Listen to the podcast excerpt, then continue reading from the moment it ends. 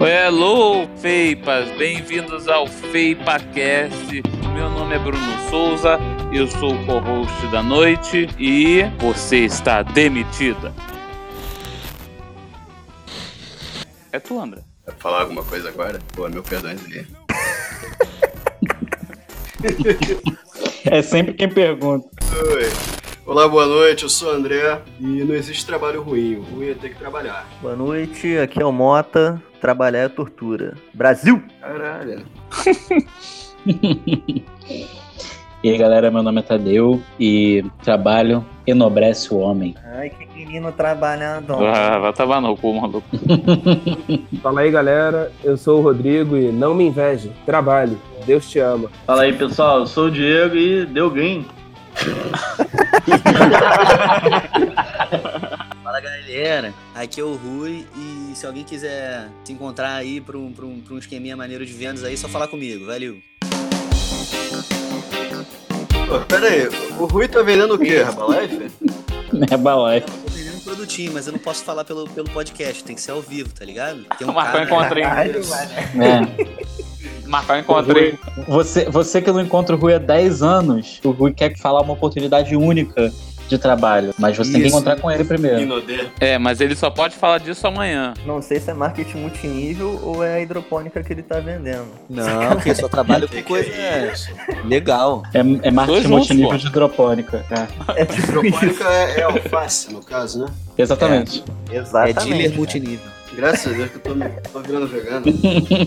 Meio quilo de chicória amanhã, Rui. Separa aí pra mim. Amiguinho, amiguinho, parceiro, você também é meu parceiro, amiguinho. Mas tem boi na linha, você não tá entendendo, amiguinho. O cara quer 25% pra passar parada aí, parada aí, parada aí, parada aí, irmão.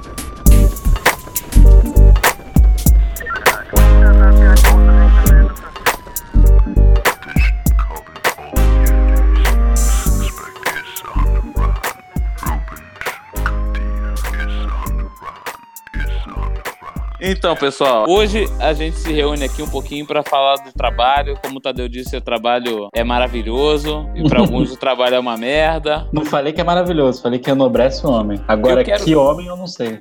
E a mulher também, né? Porque a mulher também tá no mercado de trabalho. Não, só o homem mesmo. Quando a gente fala de trabalho, cara, a primeira coisa que vem na mente, né, é nossos chefes ou chefas. Eu quero saber de vocês se vocês têm algum o chefe de vocês é legal, tem alguma história aí de chefe. Pô, tem história boa de chefe aí, mano. E Hum, co- conta pra nós aí. No início da carreira eu trabalhei na Americanas, na área de compras. E era compra de brinquedo importado. Era o departamento só de brinquedo importado, tá ligado? E aí ficava tudo num depósito lá, junto com os outros brinquedos. As amostras, as paradas que a gente não ia utilizar, os brinquedos que a gente foi modificando no tempo e tal, papapá. E fim de ano a gente foi dar uma olhada lá na porra do depósito. Foi eu e ela. Aí eu tava lá de boa e tal, papapá. ela é a sua chefe? Ela é minha chefe. É- Ela era minha chefe É só chefa. minha chefe. É, minha líder, porque chefe é coisa de, de gente antiquada, tá ligado? Seja um Ah. líder e não um chefe. E você não era Daí, funcionário, moleque. você é colaborador. Colaboradora. Empreendedor, empreendedor. Essa, essa frase é uma coisa de, de liberal, tá ligado? Não existe Pra caralho, chefe, moleque. líder. Aí vem pra essas paradas de, ah, entra em empreendedorismo, e caralho, a quatro. Vista a camisa. Caralho, essas porras são muito. Mas ok. Pô, quando eles Daí, começam a não, mandar não, e-mail mas- de empreendedorismo é que eles querem te demitir, cara. Pois. Não. É, daí eu tava vendo lá os- as amostras e analisando com ela, separando algumas que a gente ia, ia falar com o fornecedor lá e tal. E aí, de repente, de, de maneira abrupta, sem nenhum tipo de aviso, eu mandei um peidão, mano.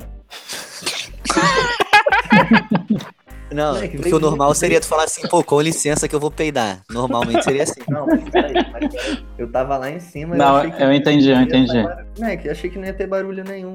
E quando eu vi, moleque, mó peido bizarro. E ela do meu lado, moleque. Foi foda, foi zoado. É, começa o, É o novo. Foi pra quem fica essa escatológica aí, vai lá. Ela deu uma puta encarada nervosa, assim. Era só falar que era o novo brinquedo da boneca da Suzy, pô, que peida. Você tinha apertado sem querer o, o brinquedo. É brinquedo importado e não nacional, moleque. Tu foi demitido depois disso? Não, ela riu pra caralho, pô, mas pô, Ah, foi, foi zoado. Foi zoado, moleque, foi zoado. Ah, então show. Então show. Motivo da demissão, por justa causa, peidou. Porra, quem não deve não teme, cara. O maluco não tinha nada a temer, É verdade. se largou. Maluco, isso me lembrou, falando de peido, eu faço uma formação no lugar e eu recebia uma bolsa que pagava a maior parte do valor da mensalidade do bagulho. Tem uma sala no segundo andar dessa casa que você tem um computador e tal, você faz uma parte de divulgação do, do trabalho, entra em contato com o pessoal e tal. E aí eu falei assim, porra, não tem ninguém faz uma hora nessa sala. Quer saber? Eu vou peidar aqui mesmo, maluco. Eu soltei um peido. no segundo seguinte, bate na Mano, porta assim, ó. Mano, Tac, tac, tac. Aí eu assim, fudeu, maluco. Eu me fingi de morto, achando- que ninguém ia responder, mas a luz estava acesa. Vou ligar o ar. Aí eu liguei o ar, fiz tanta coisa em três segundos. Resumo da ópera. A pessoa entrou e sentiu o cheiro. Cara, é complicado. Caralho. Nossa, é- caralho. Porra, cara, isso já aconteceu comigo, esse negócio de peidar em ambiente de trabalho. mas não foi no restaurante. Não foi, não restaurante isso aconteceu. Acho que foi até pior, cara. Porque assim, trabalhei como designer lá por um tempo. Aonde? Então, é uma marca de coisa feminina. Tipo, eu trabalhei como designer nessa porra. Pô, André, é aquele em São Cristóvão? É, isso mesmo. Cara, basicamente a equipe era eu e 40 mulheres. Caralho. Era engraçado. Eu tinha um banheiro só pra mim, assim. Só que, cara, tem vezes que não dá pra segurar e tu tá peidando todo. Tu entra no elevador. Tinha um banheiro só pra você. É, porque eu era o único homem do setor. O andar inteiro só tinha eu. Porra, eu cagava as bostas mais magistrais da minha vida naquela Pô, banheiro só pra você, meu sonho. É o sonho do Diego, mano. Entrou na hora certa, mano. Chegou o rei dos banheiros, mano. mano. Aquela remunerada. Diego vai Caraca. fazer o programa no Multishow, melhores banheiros pra dar uma cagada no Rio de Janeiro. Arroba onde cagar RJ, Instagram. Esse moleque com certeza tem história escatológica pra contar. Fato. Ô, André, tem mais coisa? Tava saindo pro almoço, quer dizer, saindo do almoço, no caso. Tava com aquela vontade de cagar. Aí, porra, tava voltando pro setor, só que eu peidei no elevador. Aí vem chegando uma das meninas da equipe, aquela cara de. aquela cara de merda. Homem sempre sofre preconceito, maluco. Eu fiz psicologia, né? Na sala de aula eram 40 mulheres pra 3 homens. A porra sempre era a culpa de um homem. 40 mulheres na porra da sala, porque era mulher peidando, maluco. A mulher devia peidar tão podre na sala de aula, aí tu vê, todo mundo tinha um cheirinho e virava assim pros homens, ó.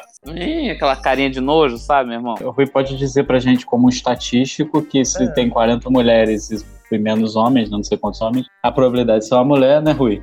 É maior. E sempre Isso. soar pro gordo. Mas as Eu- pesquisas dizem que o peso da mulher fede menos. Oi? Eu, eu não sei, sei disso, não. Eu acho que é mais do que a pessoa come, né? É, eu também Você acho. é o que Peido de você gente come. né? maromba, peido de gente Você, maromba. pe, assim. você peida o que você come. Porra, mas a gente tava falando de trabalho, né, cara? A gente já desvirtuou essa porra pra peido. You need to stop everything. What are you doing with your life? Look at you, sitting in front of a computer Cheetos crumbs all over your fucking shirt. I'm gonna call Job Protection Services. It's time to stop!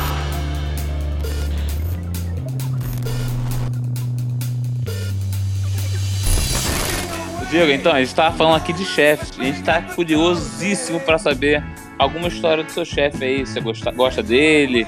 O chefe antigo, você gostava, não gostava? Ah, cara, eu até que me dou bem com os meus chefes. É, o meu do Itamaraty, especialmente, era muito legal, que a gente era bem próximo. É, eu lembro uma vez eu tava almoçando com o meu chefe, né? O meu chefe sempre contava história de rato, assim, ele tinha pavor de rato, tipo, fobia mesmo, desesperado.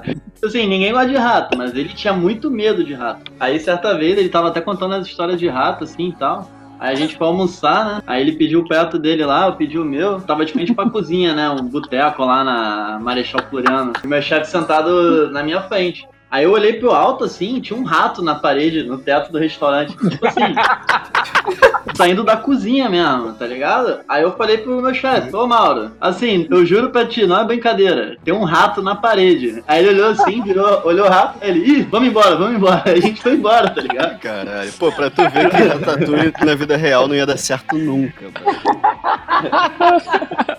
Era o chefe que fez a comida. Cara, foi pesado, pesado. Porque eu também Ah, não gosto de rato, mas ele ficou, sei lá, ele mudou de cor, cara. Ele ficou nervosão mesmo. A gente foi embora. A gente ia pedindo um prato, foda-se prato, a gente foi embora. Apesar que também é foda, né? Um rato saindo da cozinha, pesado. É, é, é bom demais. Atraiu, né? Falou tanto de rato que, que atraiu a parada. Exato, foi o que eu fiquei pensando depois, cara. Que todo dia ele vinha falar alguma história de rato da infância, assim, não sei o quê. Aí, pô, deixa eu almoçar, pá, um rato. Meu primeiro chefe foi o pai do Ricardo, né? Grande Amaral. Na época ele ainda tinha o bigode. Ele me lembra muito aquele ator. Que isso, tá Aquele ator não, ele me lembra muito o Alfonso Cuarón, Sean né? Connery. É, o, o pai de Ricardo sem bigode é o Alfonso Cuarón, cara. Sinceramente. Enfim, mas teve um dia que ele começou a conversar comigo, tipo, eu tava, ele perguntou, ah, o que, que você fez no final de semana? Ah, um papo de escritório. Aí eu fui falando, pô, saí com a galera, a gente bebeu um pouco, não sei o quê. Aí ele perguntou assim, ah, o Ricardo foi? É, foi, ele tava lá. Aí tá, papo vai, papo vem. Ele, tipo, virou assim, vem cá, vocês não gostam de fumar, não, né? Eu, como assim? Não, nenhum de vocês usa maconha, não, né? Aí eu, olha, eu não uso, não. Nem o Ricardo. Aí eu tenho, tenho- Porra, Ricardo fazendo ciências sociais, cara. Não tem como acreditar nessa. Exatamente, mano. O filho faz ciência social que ele não fume. E eu realmente não fumava na época. Que isso? Tu fuma Mas- agora, rapaz? Que Não. isso? Eu comecei e eu parei já. É o programa. Aí o moleque vai causar discórdia na família do Ricardo, mano. Tira essa porra aí da edição, vai causar discórdia. É, mas isso acontece pro Ricardo. Ou talvez ele queria fumar com a gente, sei lá, qualquer coisa assim. Essa seria a melhor, moleque. Ou ele queria vender pra vocês, pô. Aí, vai entrar com o marketing multinível agora aí, vai. Eu se- sempre tive chefe legal, então meio que eu não tenho história pra contar, mas eu queria ouvir a história do chefe do Diego do Nude lá. Não, não. Como é que é? Como é que é? Que história tu Tem uma ouvir? história do chefe do Nude do Diego, não tem um negócio desse que ele viu Como a é que- nude? Eu não lembro, não. Tem um chefe antigo, cara, no computador dele. Hã? Que isso, mano. tinha uma história dessa aí, mano. Ele não vestia camisa, não, mano. Não, como é que é? Conta aí, de repente eu lembro. velho. Então, eu não lembro de detalhes, eu só lembro que ele, ele pediu pra você escolher uma parada do computador dele e tinha vários nudes. Ah, pode crer. Não, não, foi assim. Aí é, edita aí Pô, depois. esse meu ex-chefe, o Mar- Não precisa ele falar o morou nome no- dele, não. Ele morou no Egito. É. Jose- Joselino, ele morou no Egito, tá ligado? E aí ele. Ele morou no Egito, ficou alocado lá um tempo. O que, Aí, que é tipo assim, mentira? o nome Ele tirava o várias fotos na, na câmera digital, sei lá, e tinha tudo salvado num pendrive. Aí, porra, eu olhando assim, ah, aqui as fotos da casa, né? tem o quarto, a sala. Aí tinha as fotos do banheiro, assim, tá ligado? Aí tinha a foto dele cagando, velho. Porra, caralho. Ele, uh, uh, paga isso aí, paga isso aí, paga isso aí. Olha o dinheiro público aí, ó. Ele queria mostrar as fotos da casa dele lá no Egito, só que no meio das fotos da casa tinha a foto dele cagando na casa. Esse é o cara do, esse é o cara do rato? É, Ra- Rapaz, Rodrigo, aliás, parabéns pelo seu, seu ofício aí, seu dia. Uma pergunta aí, no seu trabalho, cara, é que na minha, na minha imaginação fértil, você fica muito isolado. Ou você tem um chefe, muitos chefes, ou você é dono do seu nariz, e você. você Jair Messias é o chefe dele. Cara, é, é, exatamente, Jair Messias é o nome do meu chefe. Mas nesse, nesse trabalho, assim, apesar de eu ser formado, eu não trabalho como bibliotecário, né? Eu trabalho como auxiliar de biblioteca, o que é bem, é bem diferente. É basicamente o, é, o que eu fazia quando eu era estagiário, até menos coisa. Mas, tipo, nesse trabalho, lá no Cefet, tipo, eu chego de manhã, eu fico no turno de 9 às 3, né? Então, eu, quando eu chego, geralmente a minha chefe chega um pouquinho depois, e às vezes ela troca de horário e eu fico sozinho a maior parte do dia, assim, até uma hora, e eu fico lá com os alunos, às vezes eles vão, às vezes não vão. Hoje mesmo, tinha pouquíssimos alunos, eu fiquei lá isolado a maior parte do dia. Mas às vezes tem chefe, eu fico conversando com minha chefe. Mas não é ainda a minha Dubai, porque eu já passei pela minha Dubai de trabalho, que era o Centro Cultural da Justiça Federal. Quando eu estagiava lá, era honra e glória do Senhor Jesus Cristo, era muito maneiro. Porque o pessoal era legal e eu ficava o dia inteiro igual o The Office. Reparem que o nosso amigo funcionário público deixou bem claro que quando era estagiário trabalhava mais É. e depois Sim. que virou funcionário público de fato tá trabalhando menos. O que Não. Comprova que o comunismo Não. é uma merda por si só. Exatamente. Isso comprova que o comunismo é uma merda. Até porque todos sabemos que Jair Messias, né, é um social comunista, né, como dizem por aí. Exatamente. Porque no estágio, como você está aprendendo, a coisa você pode catalogar e classificar, né? E, e não é atribuição do. Tadeu tá engatando maré aí. Puxa o afogador, cara. Aí eu faço menos coisas por isso, porque não é atribuição do, do auxiliar de biblioteca fazer esse tipo de serviço. Só do bibliotecário. Seguindo em frente, eu queria perguntar pra vocês, pra mim, uma das coisas que é mais difícil de lidar no trabalho, faca de dois gumes, né? é- São os colegas de trabalho. Exatamente. Com certeza. Eu sou autônomo. É vezes eu Antônio? Antônio Nunes. Eu, eu lido muito com secretárias, assim, e eu aprendi que seja sempre amigo das pessoas que, em teoria, têm um cargo mais abaixo na hierarquia, assim. Porque. Ah, isso aí é uma parada que tem que exercitar, porque a galera da limpeza lá do, do Cefet é bem babaca. E assim, eu te- também tento exercitar isso aí nos lugares onde eu passei trabalhando, mas, porra, é, lá a galera abusa da boa vontade, tá ligado? É o terceiro Aí, Rodrigo, se eu fosse você, eu não ficava falando do teu trabalho atual assim, não, mano. Veio pra cast com uma quantidade absurda de ouvintes que tem. Moleque, daqui a 10 anos ninguém sabe de nada. Já já chega no o Messias vai twittar o que é FEIPACast. A risada do Diego parece muito falsa, cara. O moleque consegue rir com sotaque. O Diego desmutou só pra rir e mutou de novo. Foi no momento aí da intervalo. Ele é bugado, moleque. Ele é bugado. Show do intervalo. O o que é assim, cara, lá no onde eu trabalho e onde eu trabalhei também, é, as secretárias foram sempre super gente fina, assim, né? Claro que metade é muito fofoqueira e você descobre as tretas, o que é muito bom. A maior parte, assim, são muito legais, sabe? Apoiam, ajudam no que tem que fazer e tal. Mas eu fico curioso saber quando. Quem é fofoqueiro não é legal? que eu fiquei curioso pra saber quando dá ruim, mano. Tem uma parada que eu odeio, mano, que é, tipo, tu chegar, sei lá, meu horário é 10 horas, eu chego 10 e 15, aí tem sempre um que falar o tom, assim, no meu antigo trabalho, no trabalho novo é só alegria, ninguém faz nada de ruim no trabalho novo, não. No trabalho antigo, nem trabalhava antes, cara. no trabalho antigo eu chego 10 e 15, eu falo assim, Ih, caiu da cama, hein? Eu falei, pô, vai tomar no cu, brother. Caralho, ninguém tinha percebido, mano. Aliás, falando essa porra de chegar atrasado, teve um dia que eu cheguei atrasadão na Americanas, tipo filme, tá ligado? Quando o cara acorda e, e vai se arrumando e tudo zoado e chega bêbado no trabalho, tipo um minuto antes do chefe. Isso aconteceu comigo por um minuto, eu cheguei antes da minha gerente, cara. Aí é só sucesso. Isso acontece comigo direto. Antigamente, quando minha chefe chegava no mesmo horário que eu, eu às vezes tava atrasadaço, eu falava, caralho. Às vezes ela pegava o mesmo ônibus que eu também, né? Eu ia rezando pra passar do ponto dela e ela não entrar, porque aí era garantido que ela ia chegar depois. Toda vez que você descobre o horário do seu chefe, que é a pessoa que você presta conta, tipo assim, o horário começa 9 horas em ponto. Você descobre que o seu chefe sempre chega 9h50. Você não começa a ir cada dia mais tarde, testando os Sim. limites. E você vai começa a ter seu horário de entrada 9h45, assim, sabe? Sim, exatamente. E aí você se atrasa, e aí você se fode. No, God, please, no! No! No! Seu Nelson Mota deu a nota que hoje o som é rock and roll. Se, se a sua chefe chega 9h30 e você chega 9h25, você chega 9h25, se acomoda, e aí você fica, tipo, 10 minutos assim. Hum, começou ainda, vamos começar devagar essa manhã, né? Já que tá começando É. agora. Fica até 10 horas fazendo nada, toma um café. Aí chega 10 Sim. horas que começa a fazer alguma coisa. Então, em teoria, todo mundo na empresa começa a trabalhar às 10 e o horário é às 9. Só que lá no, no futuro tinha um ponto. Tinha ponto. Grande irmão. É, tipo isso. Fazia mais ponto, ganhava mais salário, é isso? Meritocracia, né, gente? Meritocracia. Tem que acabar.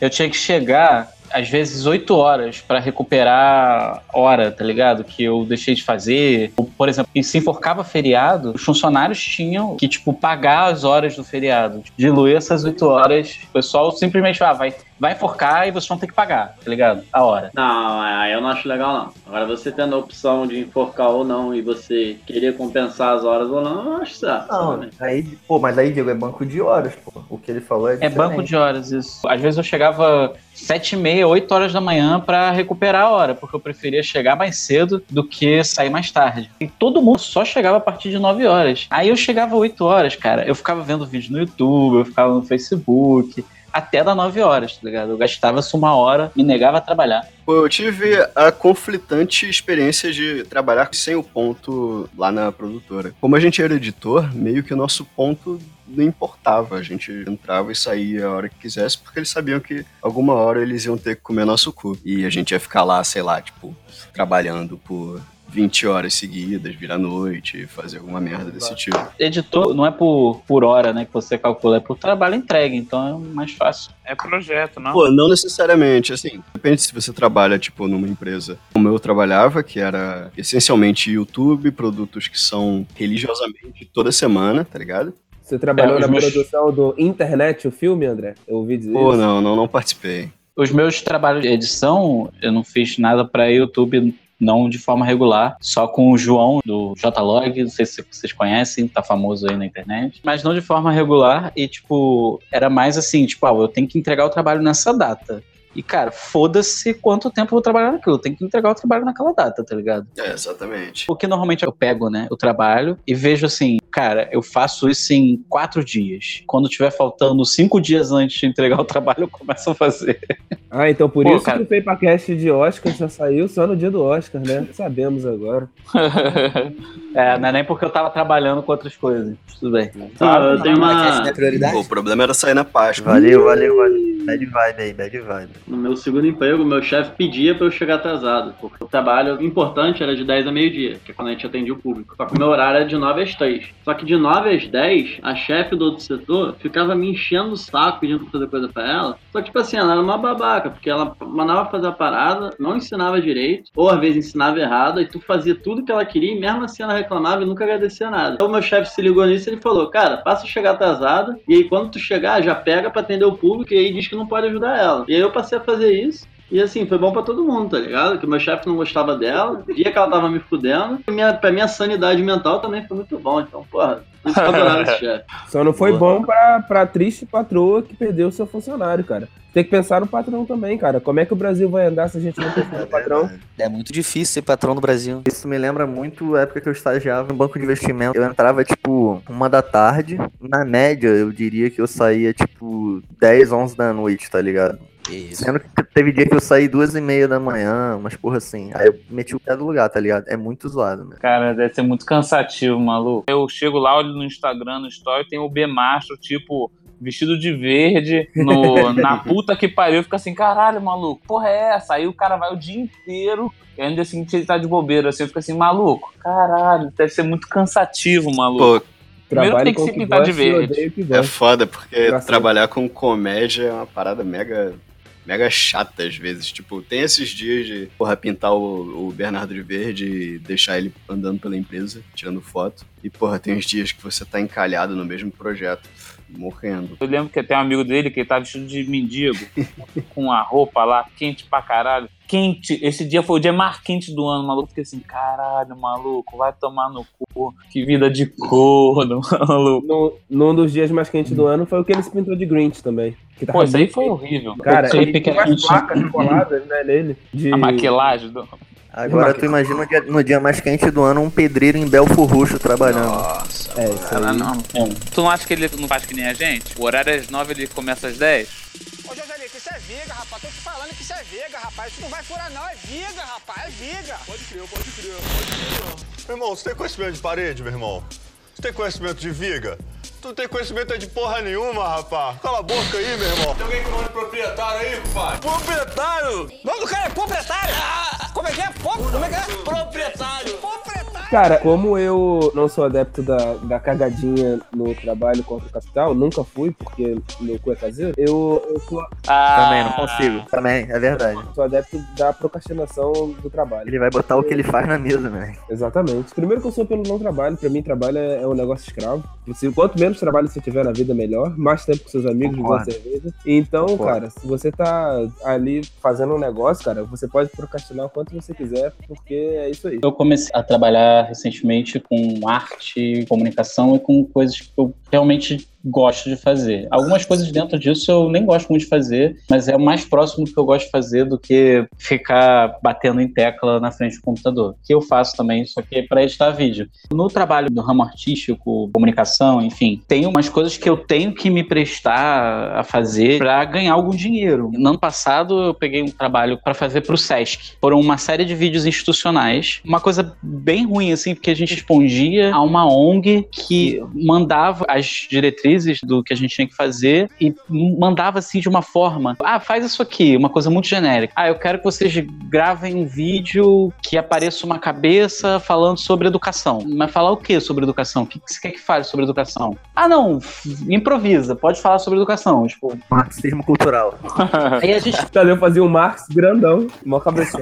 a gente chegava lá e falava, tá, tudo bem, vamos falar o que a gente quer falar dentro da educação. Aí a gente inventava lá um textinho, pedia pra pessoa falar, aí mandava o vídeo. Aí de repente voltava assim, ah, eu não queria que falasse desse jeito, eu queria que falasse de um outro jeito. Que outro jeito? Ah, um jeito mais pro outro lado. Sabe? Eram umas Nossa. coisas muito muito genéricas assim que você tinha que ficar lapidando o que a, o que a pessoa queria A pessoa não sabia direito o que queria, né? exatamente Pô, isso parece cliente de design, cara. Cliente é sempre assim. Isso é de matar, maluco. cliente é foda. Eu gosto muito de produzir os trabalhos artísticos, né? Tipo, gravar os clipes que eu tô gravando. Porra, mas isso não me dá muito dinheiro, assim, tipo. E apesar de um momento tenso também, esses projetos, eu tava gravando outro dia, na sexta-feira passada, foi um dia quente pra caralho. Só que pra gravar a gente teve que fechar todas as janelas pra não entrar luz no set. Eu tava pingando no set, assim, eu não podia sair dali. Eu fiquei, tipo, acho que oito horas gravando no calor do caralho E não pode ligar o ar-condicionado pra não foder o som. Pra não foder o som, enfim. Mas assim, no final, esse tipo de projeto artístico, que é o projeto mais pessoal, etc., você sofre, mas você pensa, porra, valeu a pena, porque, enfim, passei por uma certa dificuldade, mas consegui realizar o projeto, sei que. Agora, quando tem cliente, cara, é cara, eu não vou nem falar nada, não, senão eu vou perder os poucos clientes que eu, Eu vou. Eu vou falar É, então, porque eu posso eu- falar. Foi o arquivo confidencial com o Tadeu. Eu tenho dois, do- do- dois adendos a fazer só sobre essa história do Ney. Bom saber que o Sistema S não decepciona a contratar serviços sem exigir nota fiscal, né? A gente deu um jeito, a gente deu um jeito. Aham. André, Denunciando um crime aí. Nunca. Existe e-mail, você sabia disso, né? Ai, hum. Mas você tem? Ai, Eu, eu- eu- eu só vou responder perguntas agora com o meu advogado, por favor. Chama o Carlinhos, chama o Carlinhos. aí, Tadeu foi chamar o advogado dele, moleque. Até cortou o áudio.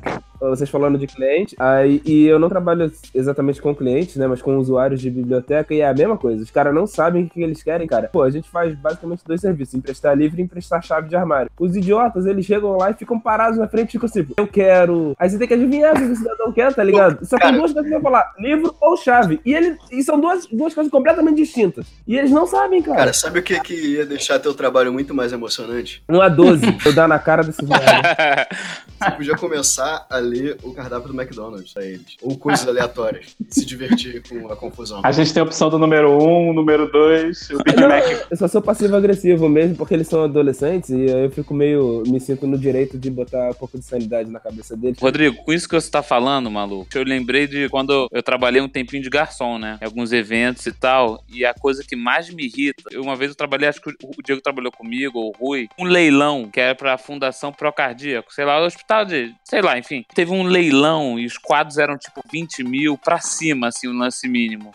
E o pessoal tudo fino, assim, não sei o que lá. E aí tinha um menu e eu tava no bar e assim, meu trabalho era simplesmente abrir o Prosecco ou o Chandon e servir. Era esse o trabalho, né? A pessoa parava na minha frente com aquele passo, assim, com aquele nariz empenado, falava assim, ó, eu quero um... Hum, hum, e eu ficava assim, caralho, cara, tem, tem uma fila de 30 pessoas atrás de você. E aí, e aí ficava assim, ai, não sei o que eu quero. Hum, meu irmão, eu, eu, eu virava, virava o cu com o dedo nas costas, meu irmão. Porque dava um ódio, maluco, de filha da puta. Era só falar, eu quero isso e isso, sabe? Eu não quero nada. Mas tinha quantas opções dessa porra? Duas! Caralho.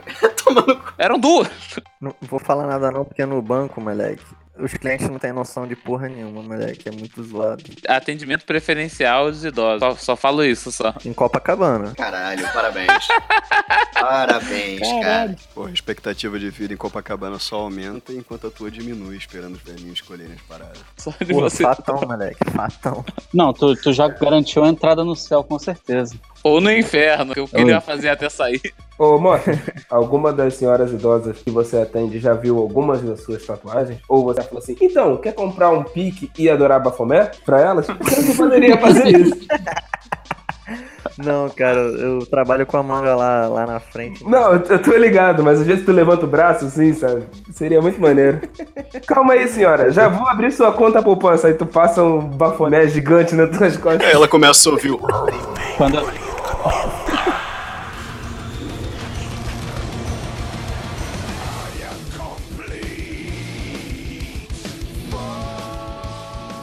quando eu trabalhava no Futuro, eu não trabalhava com cliente nem nada, não. Trabalhava só com a mesa mesmo, preenchendo lacuna pro, pro meu chefe depois analisar o que eu preenchi. E cada mesa lá tinha um telefone. Meu telefone da minha mesa era tipo, o meu telefone que as pessoas do outro setor me ligavam para tirar dúvidas, enfim, de pedido de pagamento, etc. Aí um dia me liga uma mulher e fala assim: aí é da Oi? Aí eu falo: é, aqui é, aqui é Oi Futuro. Aí a mulher: ah, mas é, eu tenho, tô com problema no meu telefone. Eu, não, senhora, é a ONG da. É onde a Oi lava dinheiro. Amigão, a ONG da Oi. Aqui é onde eu lava dinheiro. Aí ela ficou tipo: Ah, mas é, você não, você não sabe me dizer pra onde que eu ligo? Você, você quer ir da Oi? Pra onde que eu ligo? Eu, moça, eu não sei o telefone da Oi. É. Você pode. Eu quero pode- falar com o Dad, pô. ligou pro lugar errado, tá? Aí ela, ah, tá bom, tchau. Eu desliguei. Aí, aí liga a mulher de novo. É, é da Oi aí? Porque eu, tô com, eu tô com problema no meu telefone. Eu falei, não, senhora, você ligou de novo pra cá, que é Tá com Futuro. problema no cérebro mesmo. Mas você não pode me ajudar, não? O telefone de lá. Eu abri a aba do Google e coloquei telefone da Oi. Anota esse telefone aqui. Aí eu dei o telefone pra ela, tipo, desliguei, ela não, não retornou mais. O Tadeu, nesse momento, ele, ele abriu e falou assim: Tá bom, senhora, vamos consertar seu telefone. Aí começou um telemarketing. Caralho. Muita gente me pergunta do Bike Itaú. Muita gente. Ah, Bike Itaú, como é que eu me inscrevo? Não sei o que. Pô, baixa o aplicativo. Sei lá, mano. Pega uma serra e corta aquela Não porra. pergunta como é que filia o Partido Novo, não? Fala assim, tem que fazer uns exames aí pra poder usar. Aí já vai desistir já. Atestado É. médico. Proctologista. Como é que é aquele exame que você faz pra dirigir o carro? Psicotécnico. É... Psicotécnico. Ô, A pessoa já olha aí. não passa. por- Exame de fezes.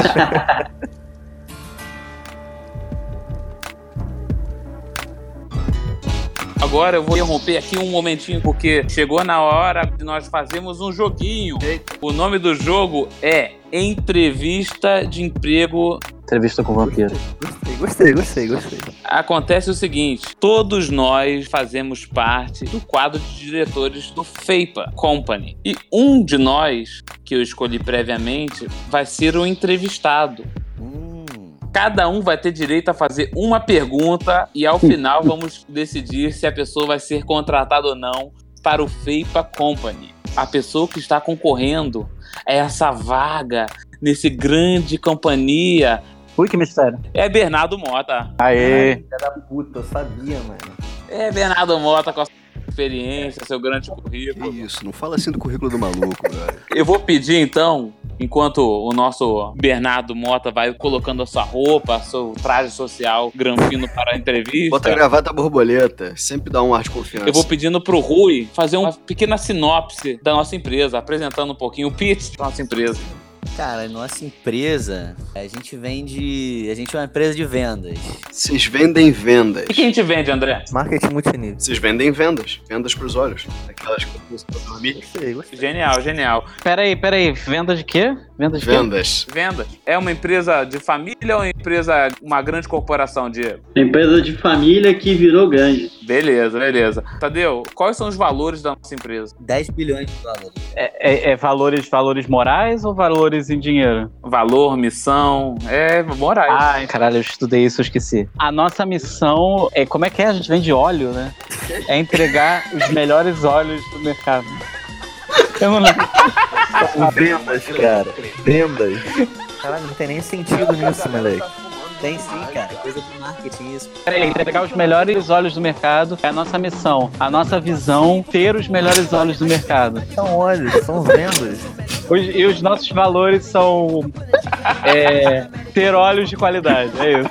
O maluco agarrou na parada e foi, cara. Se você botar, se você botar olhinhos na venda, vão ser olhos, cara. Você- Pode ser aquelas vendas de dormir, aquelas vendinhas de dormir engraçadas que tem hoje, tá ligado? Vendas gado. Beleza.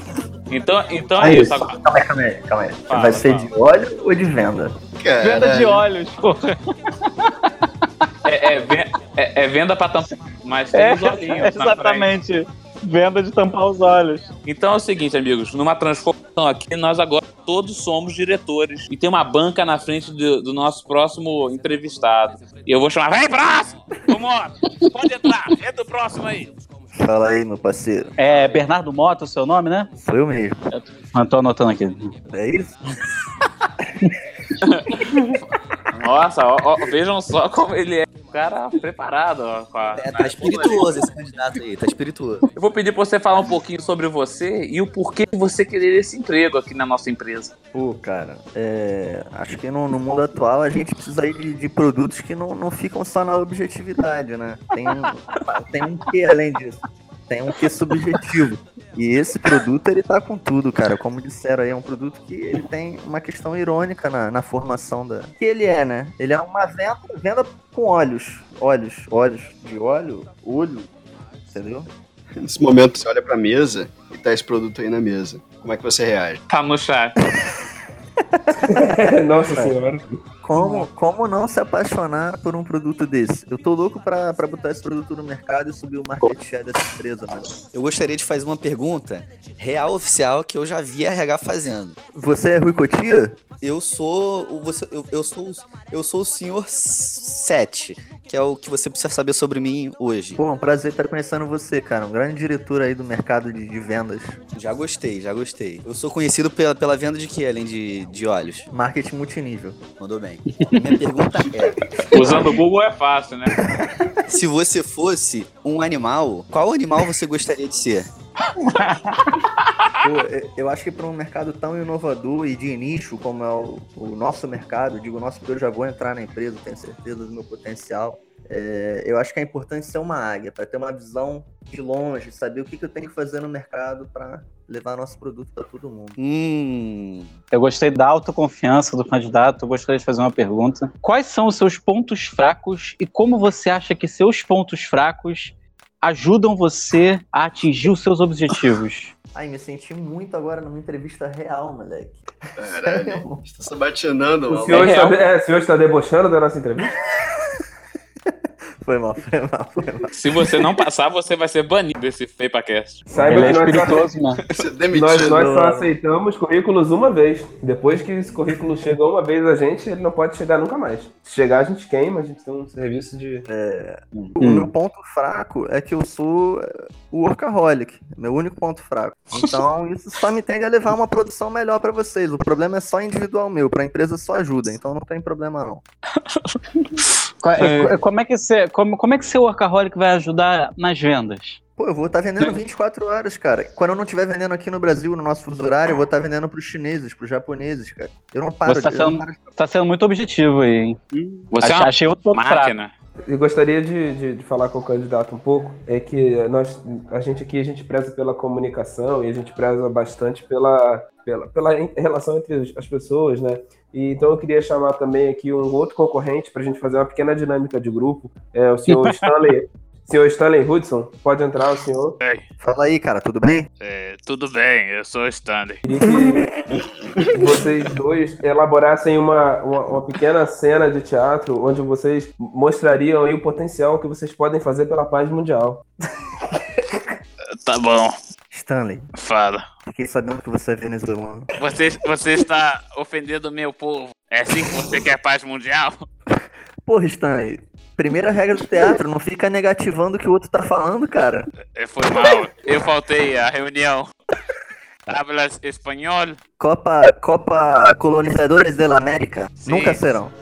Vale, vale, bueno, bueno. Esse vai cair de maduro, teu país vai ser destruído, cara. Porque nada alcança a paz mundial do que falar que seu país vai ser destruído. Caralho, o que que tá acontecendo, É. gente? Bem-vindo ao FeipaCast rosteado pelo Bruno Souza. É, primeiro, eu aprovo a contratação do nosso querido Bernardo. É. Isso aí, agradecimento.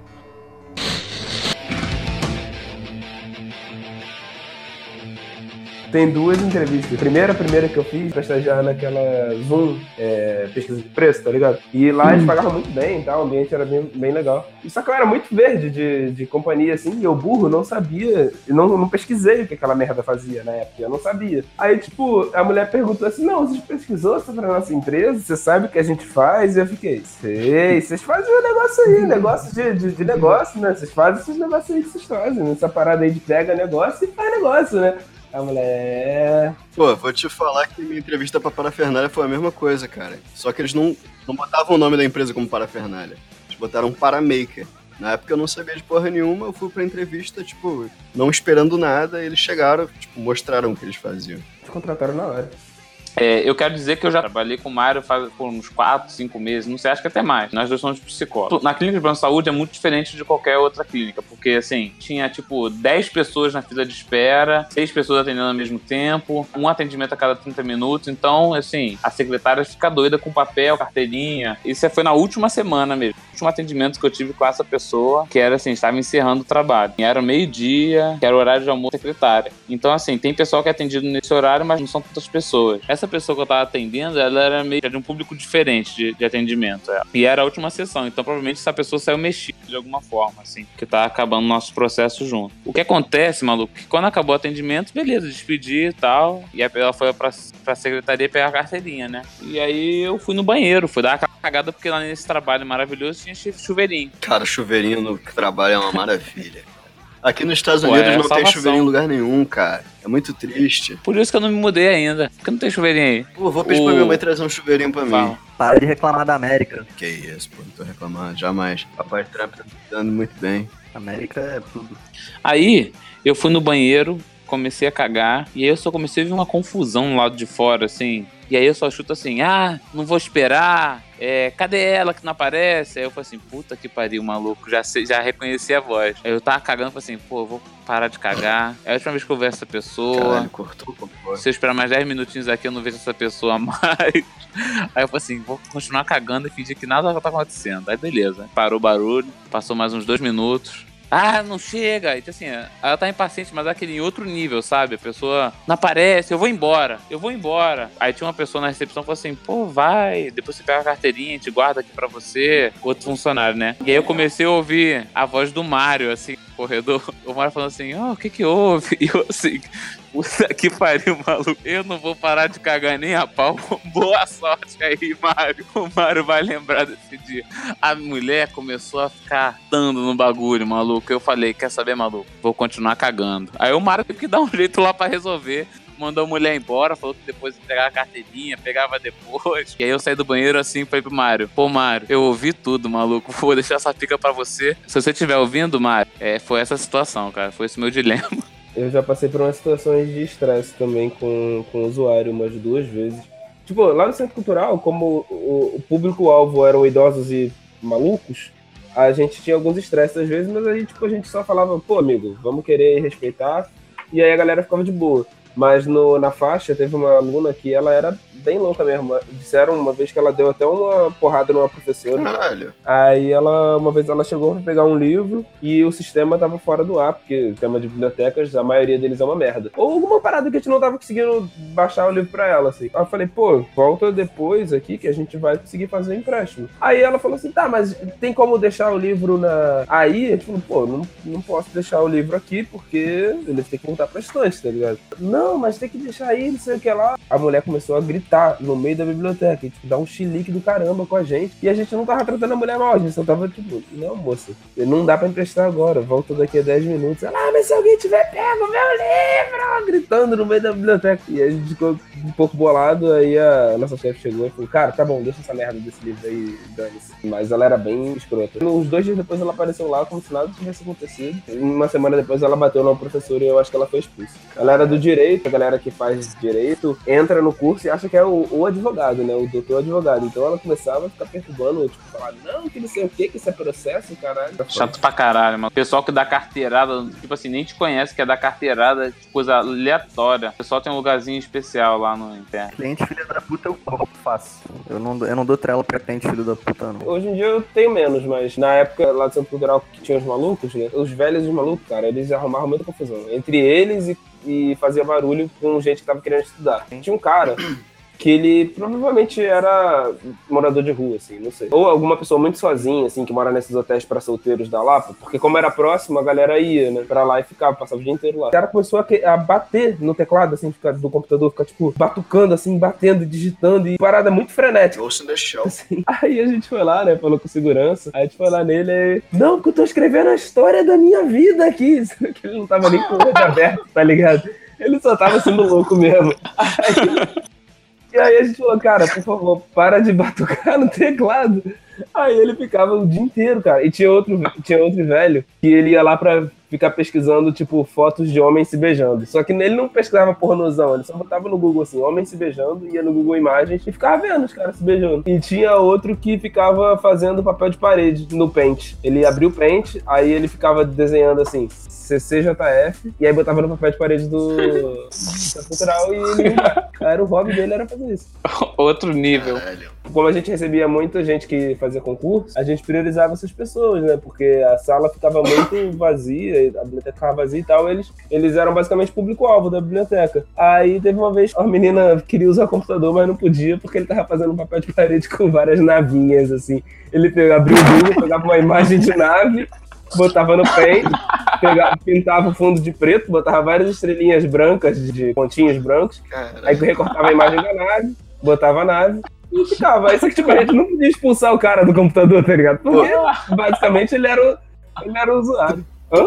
Isso eu achei legal, para às vezes o cara não tinha acesso ao computador e ia fazer arte na, na biblioteca, maneiro. Sim, mas tipo, era meio aleatório, tá ligado? Tinha uma menina que precisava fazer uma pesquisa séria e ele tava lá fazendo papel de parede de nave. Justamente sendo um bagulho público e, e com esse fator de, de inclusão mesmo, a gente não podia tirar ele. A gente não tirou. A gente só falou assim, ó, uma hora ele vai parar, né, de fazer isso. Não deve ficar fazendo isso a tarde inteira. E aí ficava. você vai lá e usa. Não, ele até que não ficava muito não, mas tipo... Como a gente não ficava na mesma sala com os computadores. E tinha a questão de- do jornal também, que os velhos brigavam, se digladiavam por causa dos jornais.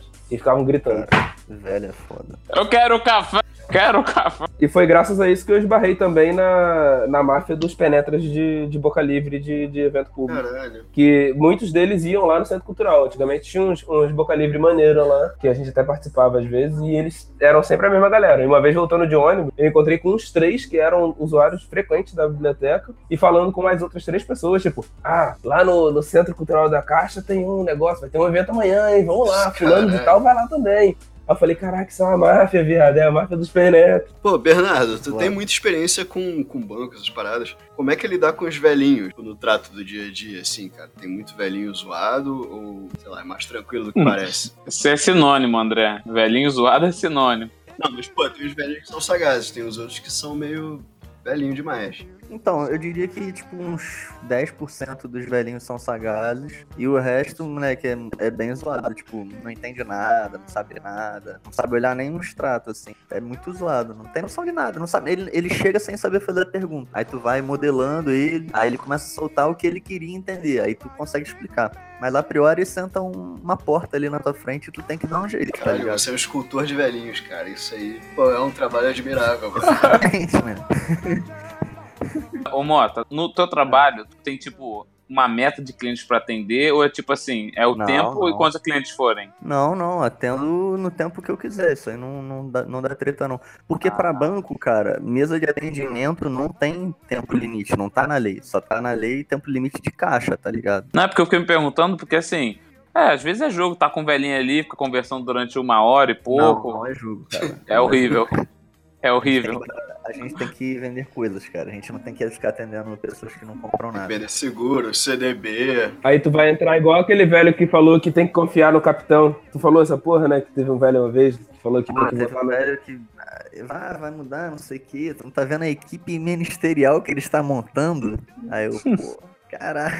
No final a gente apostou quem, quem ia cortar a mão. Se ele mandasse bem ou mandasse mal. O cara nunca mais voltou, aliás. E não vai ver você cortar a sua mão, né? É Infelizmente. verdade, porque ele tá mandando muito bem, moleque. Porra, nosso capitão tá mandando demais. Quero saber se tem alguma história maneira da época que tu era caminhoneiro. Que?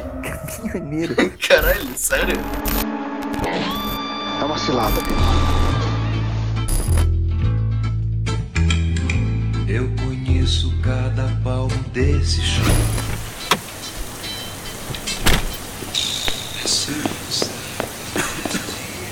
Oh, essa chuva tá foda.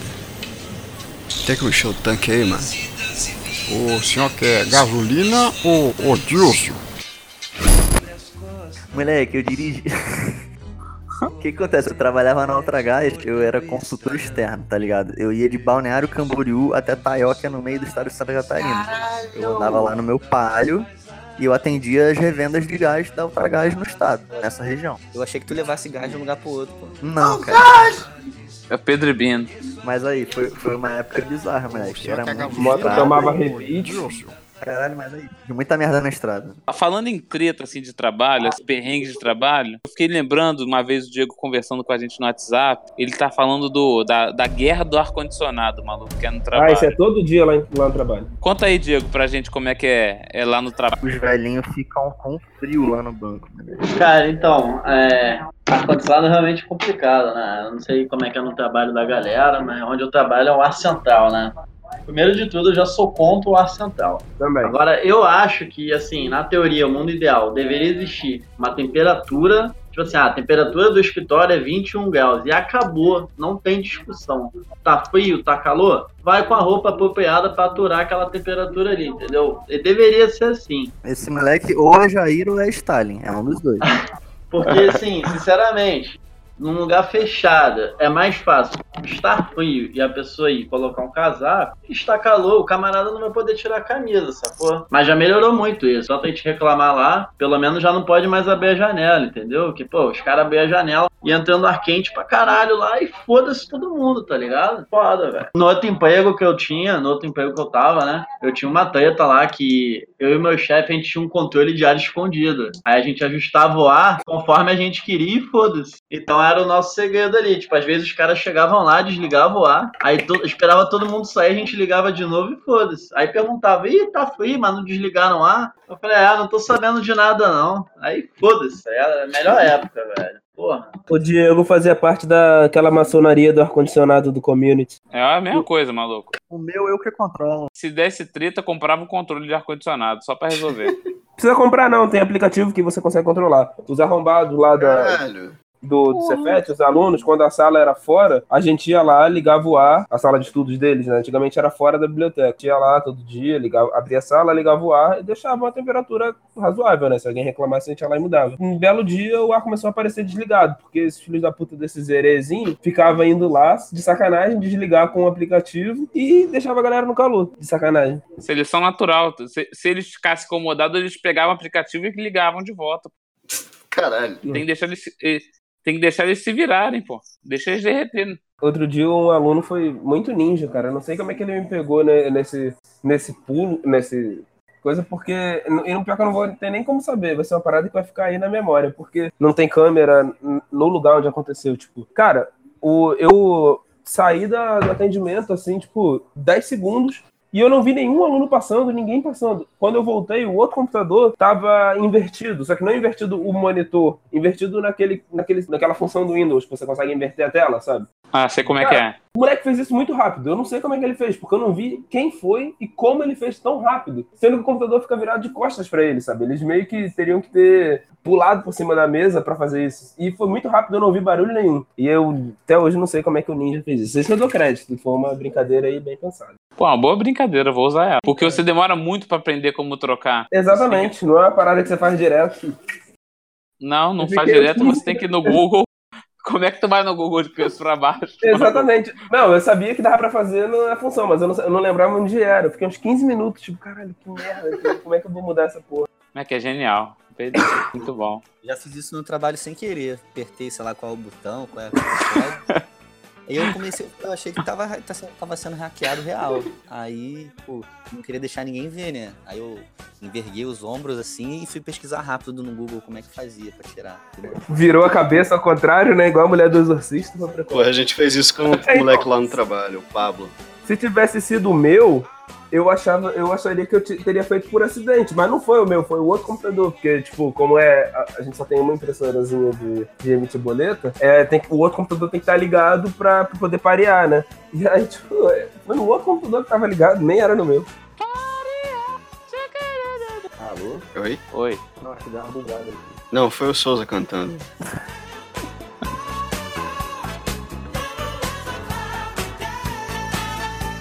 Você perguntou de colegas de trabalho lá no início. Sapatênis. Em 2014, tava no futuro, né? E, porra, eleição presidencial foi aquela, aquela divisão bárbara, né? Do todo mundo. Só que, assim, todo mundo no, no meu setor, que era o administrativo financeiro, e a diretoria, que era do lado do administrativo financeiro, todo mundo era exista. Era contra PT, porque PT é o mal da terra, era, sei lá. O, o, o resto do futuro, a parte, principalmente a parte de cultura dos museus do futuro, eram to, era toda, todos PT, assim, todo, tipo, pessoal mais de esquerda, mais, enfim, menos conservador e tal. Foi uma merda, assim, tipo, a eleição inteira, porque, tipo, era o lobo solitário do, do setor. Mas foi legal que, tipo, a gente teve. A gente fazia visitas às escolas Nave, às escolas Cabum, né? Que são, são projetos do, do Oi Futuro. E teve uma vez que a gente foi na nave, na, na nave Rio, que é lá na Tijuca, na rua Uruguai. Teve uma vez que a gente foi lá no período de eleição, para os alunos apresentarem para os funcionários do Futuro, os projetos e tal. Foi um dia de atividade. Cara, assim que a gente chegou lá, e é uma escola pública lá, né? Assim que a gente chegou lá, tinham vários adesivos da Dilma, PT, os alunos com adesivo do, do, da Dilma no peito. Aí eu só olhei pro meu chefe, assim, que era, porra, aicista pra caralho. Ele discutia comigo, ele nem me ouvia. Ele, tipo, entrava por um ouvido, saia por outro e, e falava as merdas que ele queria falar. Aí chegou lá, eu olhei os alunos, assim, tipo, e antes e antes da gente chegar lá, tipo, a galera elogiando, né? Não, são os pessoal, são os alunos muito inteligentes, a nave tem um sistema de ensino muito pra frente, eles são o futuro do nosso país, sei que. Aí chegou lá todo mundo com adesivo do, da Dilma. Aí eu virei para ele, dei aquele sorrisinho aí, ó. São inteligentes, né? Futuro do nosso país. Aí, cara, ele deu uma rolada de olho, ele ficou muito puto, ele saiu de perto de mim, assim, tipo. meu chefe meu chefe era, era meio, meio imaturo com certas coisas. Né? Falar bagulho de política aí, nesse meu, Nesse meu teve uma vez um, um sócio importante lá, um funcionário importante, conversando com outro colega de trabalho lá. Aí ele mandou assim, pô, meu, comprei ingresso pra ir no show do Roger Waters aí, mas foi antes dessa palhaçada aí que ele fez. Mas eu vou, né? Fazer o quê? Mas assim, eu, eu acho meio zoado esses, esses artistas que, pô, ganham dinheiro público para fazer a festinha privada deles. Tá falando merda. Ainda fica falando de política. Pô, é muito feio isso. Falando merda, falando merda. Coincidência, né? O cara pro Brasil justo na, na época da eleição, né? Coincidentemente. Tem hora que eu falo as paradas e fico assim, caralho, deve estar acreditando mesmo, né? Ah, você, você fala com uma vozinha de, de babaquinha que, porra. Caralho, falou que o maluco tem voz de babaca, cara. Sou basicamente contra tudo que eu tô falando aqui no, no, no FeipaCast, cara. Só pra deixar claro. Bernardo nem trabalha no Itaú. Ele é contra o Itaú, velho.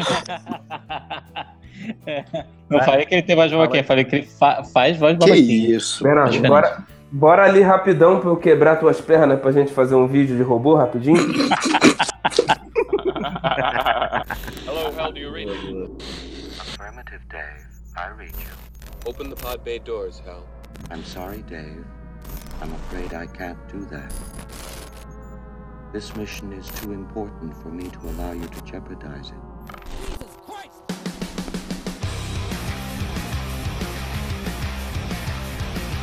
Então, pessoal, estamos chegando aqui para um, pro final do nosso FeipaCast, para um joguinho agora, né, nessa reta final agora do FeipaCast. E o nome do joguinho é LiveX em ASMR. em ASMR. Eu pedi para um dos convidados fazer uma lista de, do que ele quisesse relacionado ao tema. Então eu vou chamar agora o André Cruz.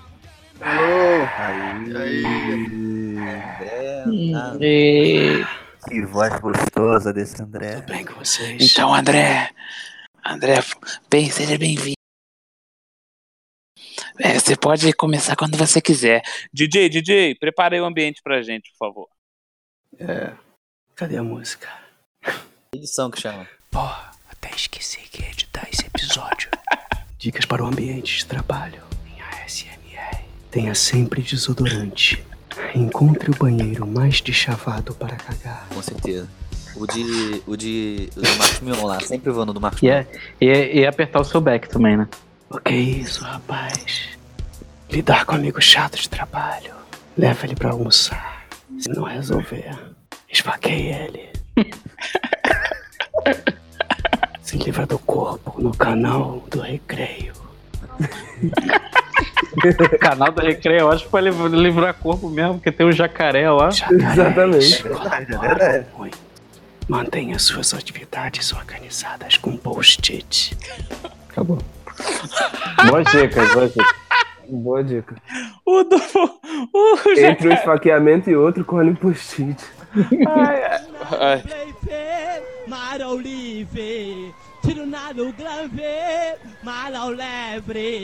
Vendo choquito, marão glive. Tiro na do breve. Fala aí, Rodrigo, tá tão calado aí, parece que não trabalha. É, não, não trabalha mesmo, né? Não, tô o dia inteiro mandando as 5 mil mensagens do, do grupo, sou eu que tô mandando metade dela. Discutindo política. Isso. Exatamente. Uma história que eu gosto bastante de contar para demonstrar o quanto eu procrastinava no trabalho no, no Centro Cultural da Justiça Federal, que Deus o tenha. Uma vez, na época que tava estourando esses negócios de bolo de vão Ziro, caralho, a gente.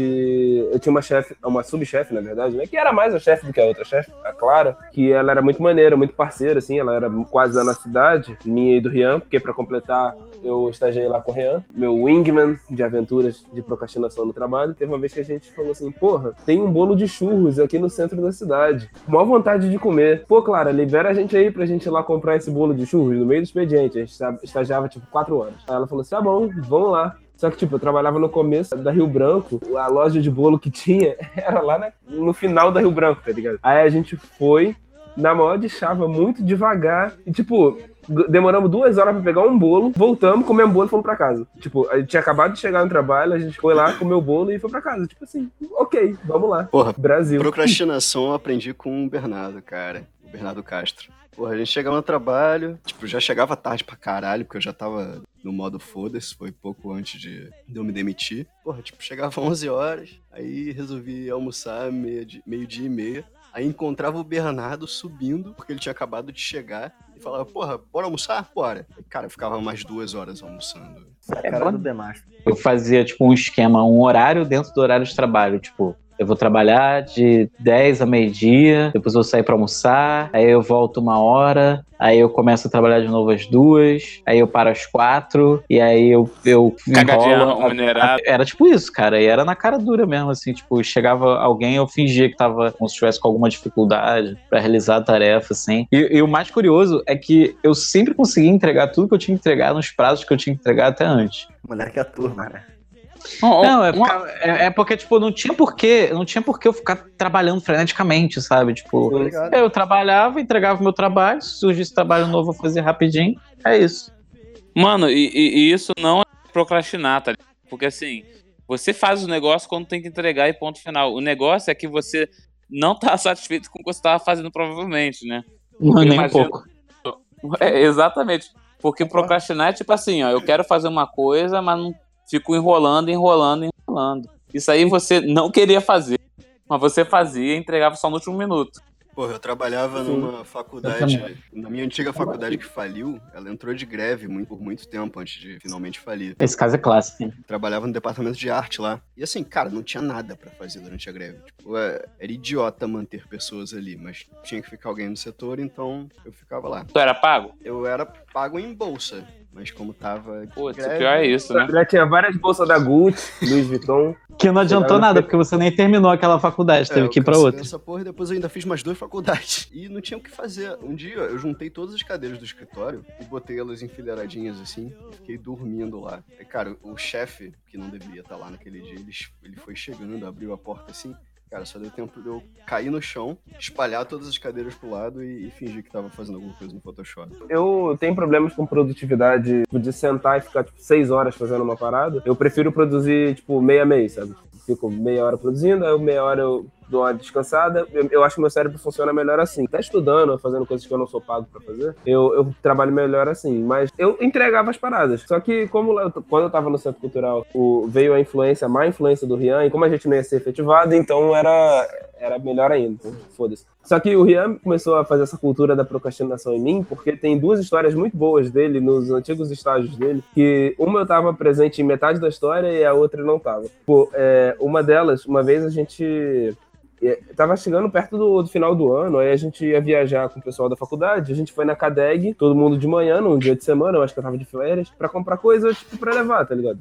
É, cerveja, essas porra. E, e o Rian estagiava no TJ nessa época, tipo, sendo que ele entrava meio-dia. E aí, quando a gente terminou de, de fazer as paradas, era assim, umas 11h20, e falou assim, pô, tá bom, dá tempo de chegar no seu trabalho, Rian. Aí ele, beleza. Aí a gente passou na Parmeia do Nova América, porque a gente tinha ganhado um bonde até o Nova América, e ninguém tinha almoçado, assim. Aí ficou assim, pô, vamos, vamos almoçar, Rian? Ah, vamos. Vamos começar uma pizza aqui na de chave, vamos embora. A gente começou o rodízio de pizza e ficou até duas e meia no rodízio. E o Rian, tipo, trabalhava... Aliás, aliás, comer no Nova América é bonzão, tem várias opções. Aí a gente ficou até duas e meia da tarde no rodízio. O Rian entrava meio-dia no TJ na época, que ele estagiava lá. E, tipo, ele saía cinco horas. Aí ele chegou no TJ três e meia da tarde, sem dar nenhuma explicação pra chefe dele. Simplesmente sentou, ficou enrolando, levantou cinco horas e foi embora, tá ligado? Caralho. E aí, nesse dia, a chefe dele, que tava bolada, que não podia demitir ele por algum motivo, que eu não sei, mudou ele de setor. Aí, uma semana depois, ele foi embora. Um belo dia, o Rian tinha passado numa matéria muito escrota da faculdade. E aí ele falou assim, porra, vou comemorar. A gente estudava de manhã e trabalhava à tarde, né? Aí ele foi no botequim do Itaí, que é ali do lado, falou, qual o melhor jeito de comemorar?